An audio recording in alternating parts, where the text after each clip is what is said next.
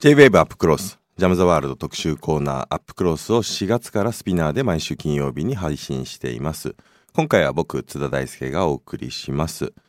先日アメリカ国務省が世界各国の人身売買に関する報告書を発表しました、えーそこではですね日本のこの外国人技能実習制度について外国人労働者搾取のために悪用し続けていると問題視しました。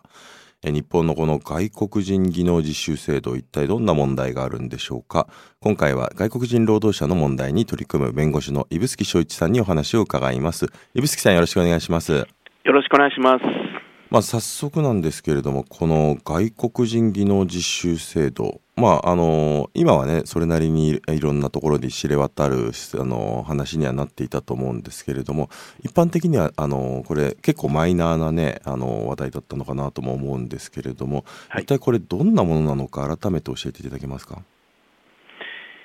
えっ、と、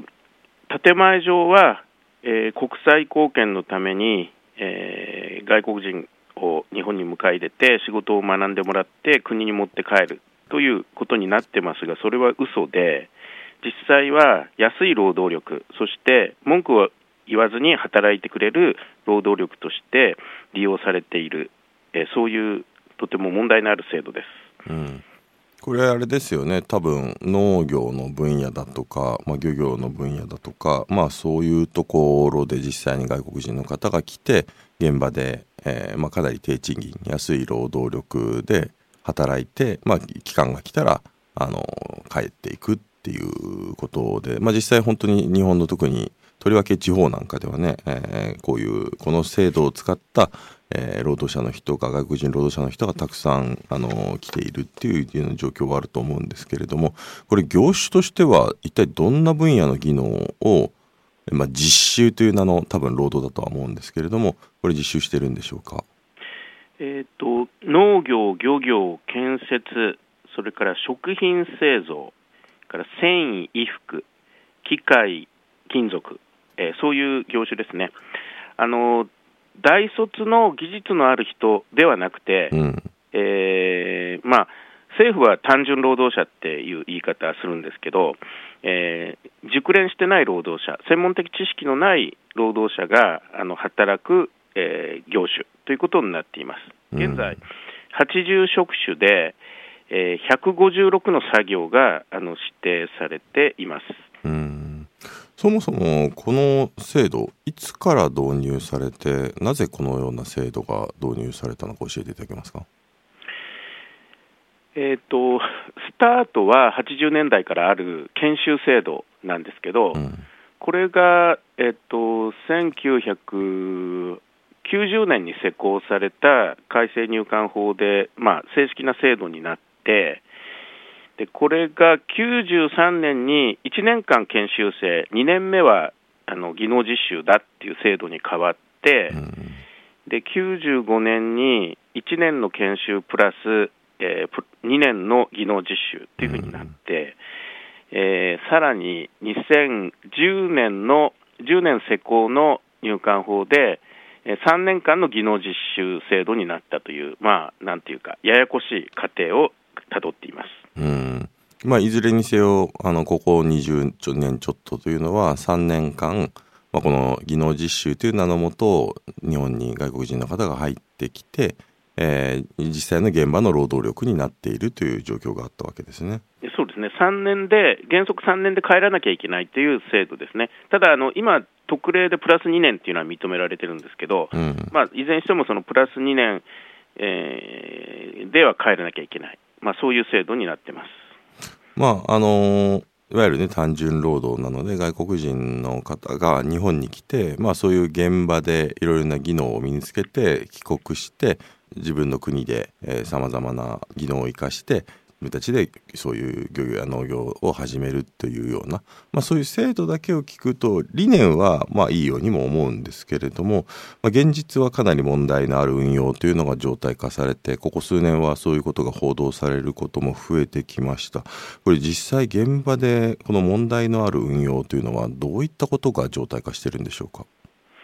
まずあの労働基準法などが守られないんですね。うん、であの基本給が3万円だったり、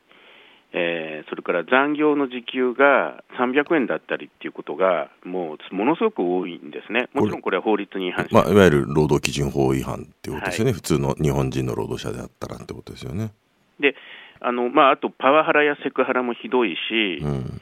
あのまあ、労災があっても労災隠しが多いし、で問題はですねそういうことについて実習生たちが文句が言えない、うん、文句言ったら返されちゃう、であと労基署に駆け込んだり、労働組合に駆け込んだり、それも事実上ほとんどできない状況になっている、まさに奴隷的な働かされ方をされているわけです。うんこれは、まあ、最近はね、この技能実習生のこの問題でよく言われている、報道されるようになったことが、実際にその技能実習生が来た時にですね、まあ、そういう労働条件とかなんか厳しかったりとか、まあ、かなり過酷な労働にさらされるということで、えー、まあ失踪してしまうこの技能実習生がいるということもあのよく伝えられているんですけれども、まあ、そういったことが起きたことを起きたことあるいは受けてあるいはそういうことを防止するためにこの雇う側の方が技能実習生が来た時にあのパスポートを預かって、えー、それであのそれを返さないので、まあ、パスポートがなければね当然あのその後自由にいろいろなところ行ったりとか帰国することもままならないのである種もパスポートの取り上げ預かりみたいなものが問題化されているということも報道されてると思うんですけどこの問題はどうなんでしょうか？そうなんですよねあのパスポートを、まあ、預かるというか取り上げちゃうそれから、えー、もっと言うと在留カードとかえー、銀行預金のカードや通帳まで取り上げてしまう、うん、まあ、そういうことがもう昔から行われてきました。うん、で2009年から10年からあの禁止はされてたんですけど、2017年の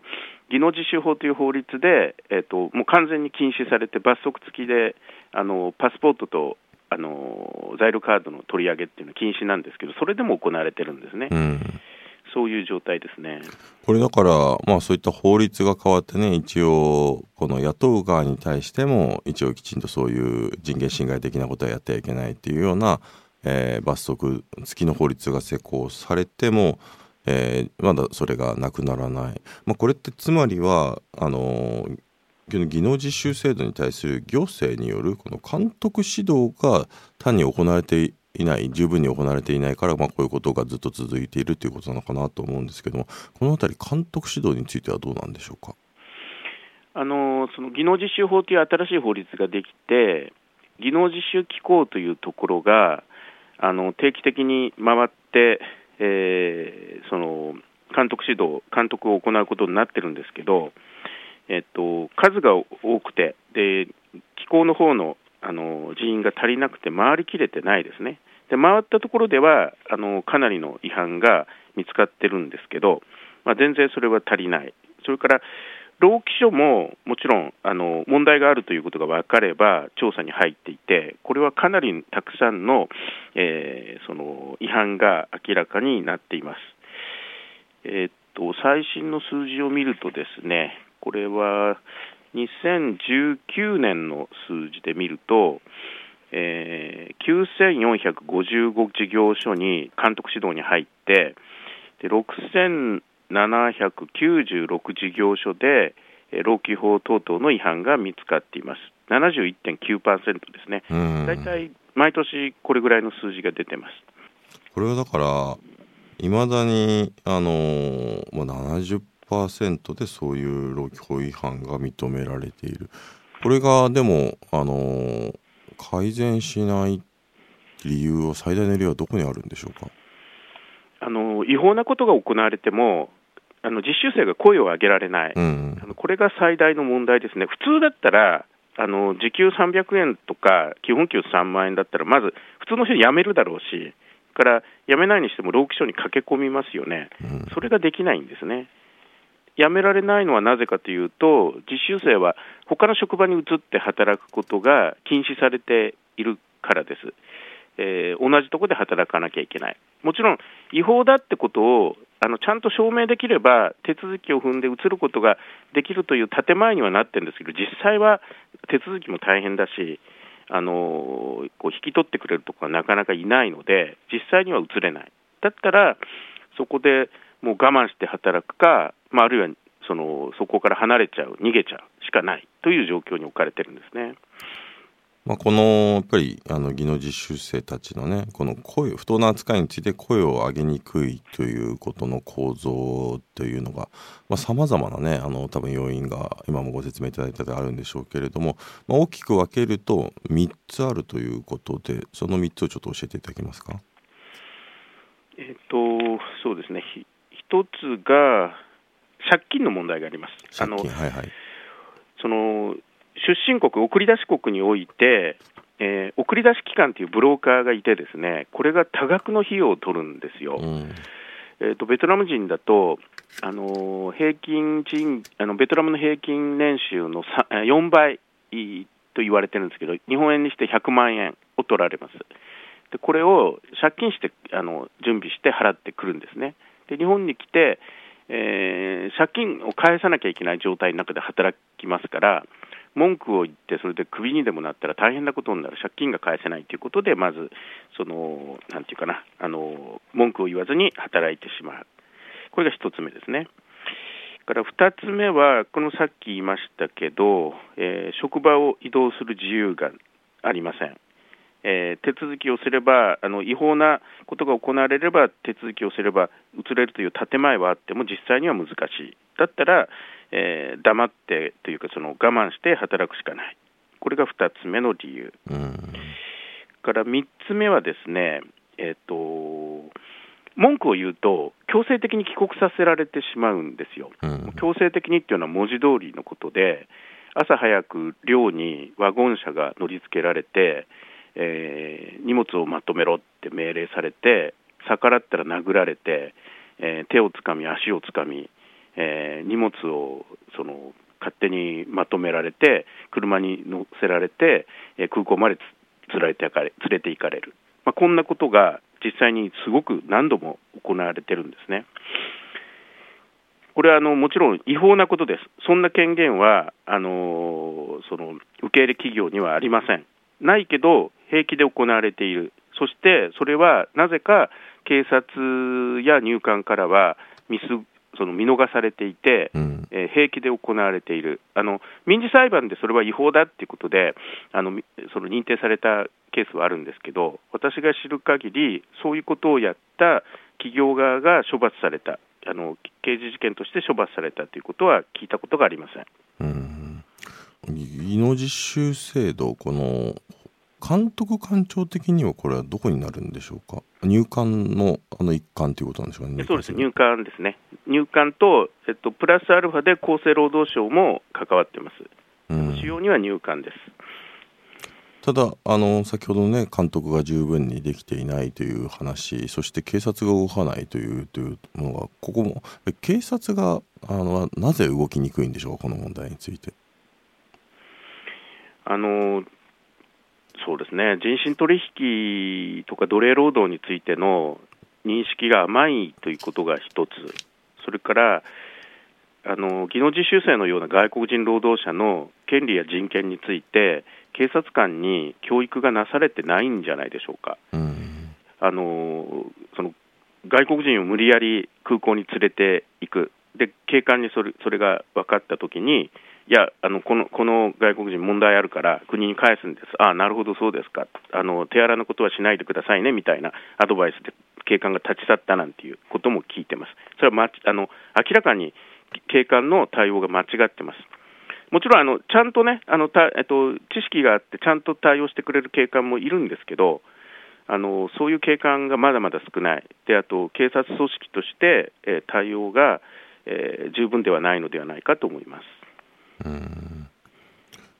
これはだから、あのー、そうなるときに、まあ、どこからね、改善していけばいいのかっていうのはなかなか難しい問題ではあるんですけれども、指宿さん、このあの問題に、まあ、関わり始めてかなり長いと思うんですけれども多少やっぱりこういう状況を改善したようなところはあるんでしょうか？それともあのひどくなる一方でしょうか、まあ、個別の問題でね良くなったところも悪くなったところもあるとは思うんですけれどもいかがでしょうか？えっ、とね、もぐらたたきみたいな感じで、うん。えっと、一つ改善すると、それがこう裏に回ってというかな、うん、同じことが別の形で行われる、うん。トータルに見ると、全く改善されてないと思います。もちろうんん、改善の取り組みとか規制強化とか、それなりにやってるし、さっき言った技能実習機構が全く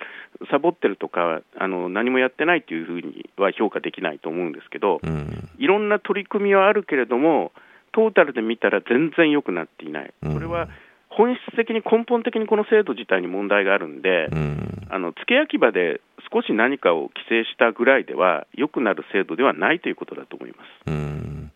これあのーお安倍政権のおこれ2年前でしたっけ、えっと、入管法が改正されて、い、わゆるまたあの外国人のね単純労働に、えーこの門戸を開くということの改正が行われたわけですけれどもあれと技能実習生制度には直接的には関係はあまりないんでしょうか？えーっとね、関係はありますね。まず、ももともとその特定技能という新しい制度は、あの技能実習がもうダメになったから出てきた制度なんですよ。自民党もそう考えてたはずだし、うん政府入管だって当初そう考えてたようなんですよ。ところが、なぜか技能実習制度廃止しないで、えー特定技能も作るっていう変な形を作ってしまって、それでもうむちゃくちゃになってしまった。しかも、えー、と特定技能っていうのはあの試験を受けないとそのなんていうかな資格が取れあの、えっと資格が取れないんですけど技能実習が3年間終わった人は試験免除しましょうってことになったのでなんかこう地続きの制度になってしまった、えー技能実習が特定技能のあの使用期間みたいな感じになっちゃってるんですね。うんなるほどなるほど地。続きになってしまって、うんますますなんか混迷を深めてるというか、うんただ私は特定技能のなんていうかな制度の仕組みが根本的、抜本的に絶対改良不可能とまでは思ってなくて、うんそこは技能実習よりはあのマシというか可能性があるというか、現状ではかなり問題が大きいんですけど、うんあのだからせっかくいい制度を作ろうとしたのに、結果としてダメになってしまった、このままではダメだっていう形で理解してます。うん、だから、まあ、この新しくできたね制度というものを、まあ、そこをどんどん拡大していくと同時に技能実習制度を縮小していって変えていけば、まあ、改善の方向に向かう可能性はあるということなんでしょうねおそらくは。そうですね、あの縮小ではなくて、まあ、廃止、えー前時的っていうか、まあ、私は即刻廃止論者なんですけど、まあ僕もそう思います。えー1秒でも早く廃止なんですけど、うん。まあ、あの100歩譲って、まあ、特定技能が軌道に乗るまでの間、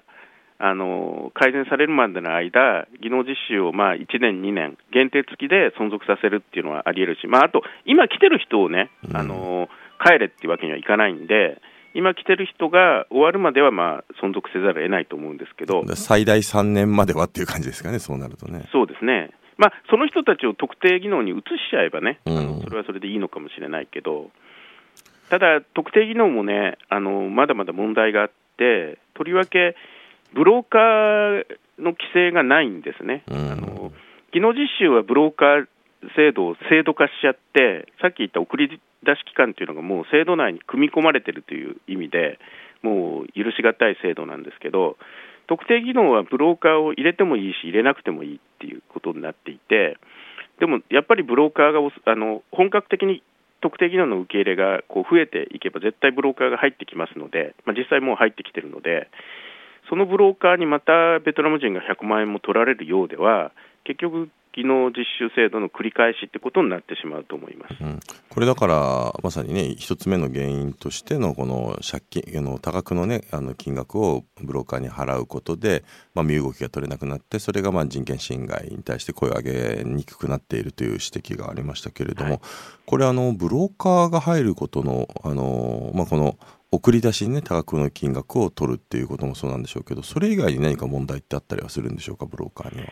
お金を取るだけじゃなくて、おかしなルールを押し付けるんですね、ほうほうほう人権侵害的な。うん例えば、えー日本で問題があっても、労基署に駆け込んではいけません、えー労働組合や弁護士に相談してはいけませんみたいなルールを、ベトナムや中国で設定しちゃうんですよ。あと、最近よく報道されてるのは、妊娠したら帰国、強制帰国だよみたいなこともやっちゃうんですね。うんで日本国内でそれをいくら禁止してダメだって言っても、ベトナムや中国でなされてる契約は、日本側ではなかなかわからないし、うん分かっても手を出しにくい、まあ、本気になれば手出せるんですけど、うんまあ、出しにくいという状況の中で、まあ、そういうことがはびこっている。だからあのだからこそ、ブローカー規制っていうのはしっかりやらなきゃいけないんですね。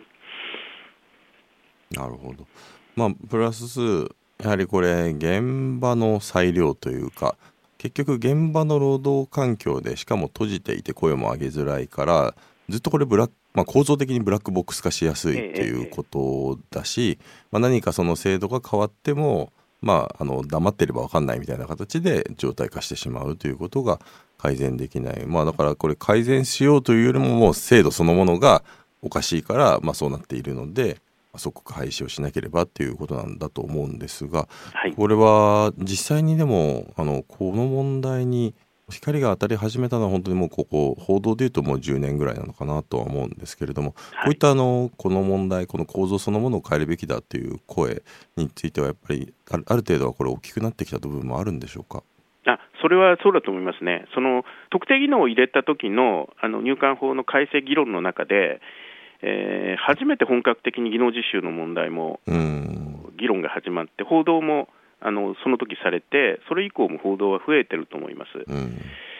だから今、チャンスで、まあ、今回のあのアメリカ国務省のあのヒーローの認定の件もですね私は追い風だと思っていて、なるほど、うん。あのこれを一つのチャンスと捉えて、あのぜひ技能実習制度の廃止に向けて、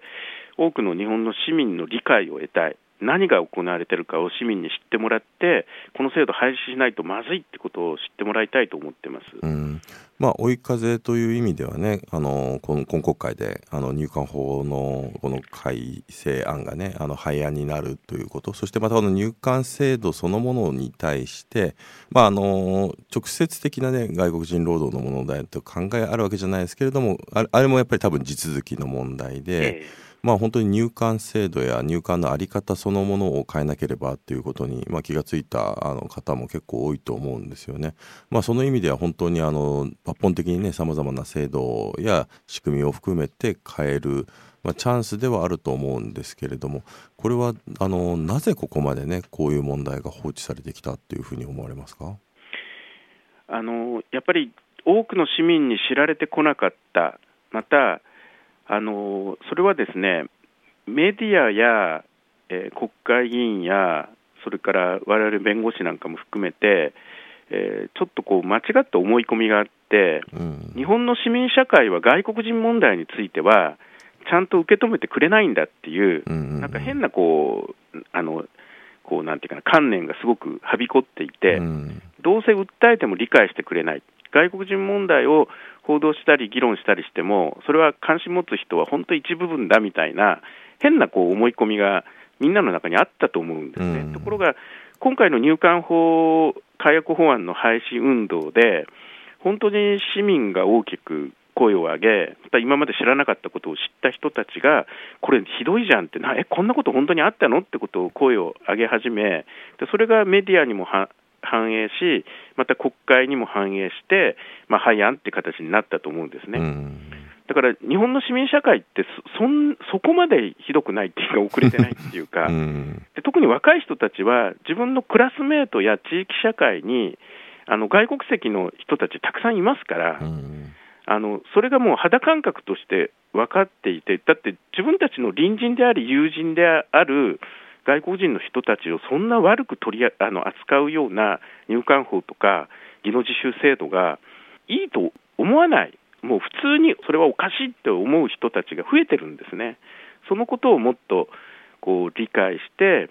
まあ、メディアも、えー市民団体も弁護士も国会議員も、えーなんかこう考えていく運動を作っていくべきだと思います。うんやっぱりその点で言うとね、あのー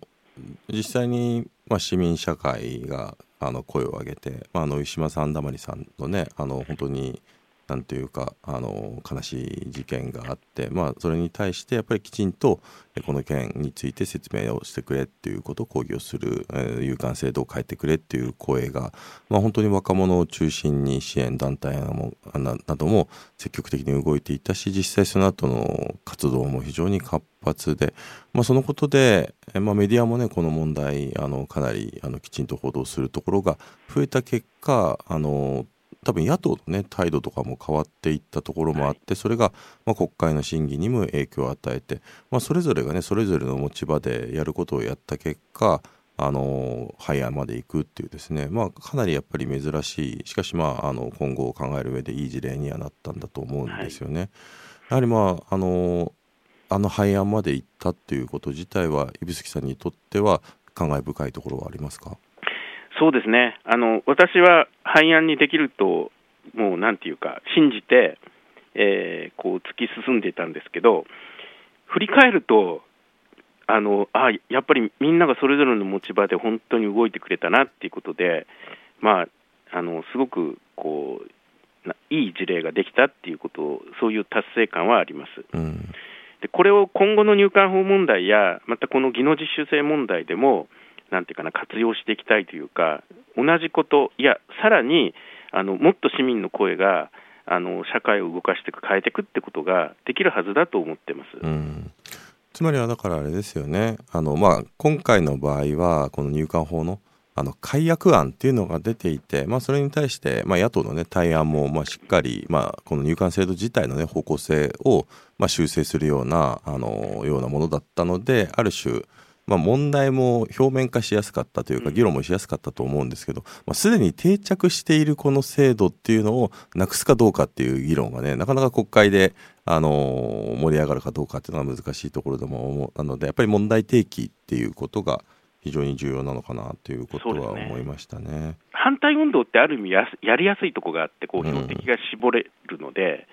ただあのウィシュマさんの問題のように具体的な事例を示してでまたその湯島さんの遺族の声やあのそういう現場の声をたくさんの人に伝えていくことで、うん、あの絶対社会は動くと思います、うん、まあ、湯島さんの件については真相解明、ビデオの開示を求めて、若い学生の人たちが7月7日から署名運動、ネットでの署名運動を始めていて、うん、これが昨日あたりから なんか急速にあの数が伸びてる。んです、うん、これもすごく手応えを感じますね、うん、まあ、これできちんとビデオ開示になり、まあ、そしてまたいろいろな問題が明らかになったことでその改善の議論。で改善の議論をもう小さなねそういうあのもの話ではなくてもっと制度全体の大きなえー、問題のやっぱ変えるきっかけにしていくっていうことがまあ重要なんだなと思いました。はい。あの最後にですねもう一つやはり気になるのはねこのコロナ禍ですね。今のこのコロナ禍で、えー、技能実習生が、まあ、不当な解雇が増えているという報道もありました。喫緊の課題としてはねこちらの対策も重要なのかなと思いますけどこちらについていかがでしょう？そうですね。あの解雇されたら在留資格が維持できなくなるで他の仕事では働けないという他の職場では働けないというこう制度上の問題があってで入管はこれに対してあの他の在留資格を取って働ける制度を準備はしてるんですけど伝わってないしそのあと手続きが自分ではできなくて結局失踪して別のところで働いちゃうみたいな人も多いんですね。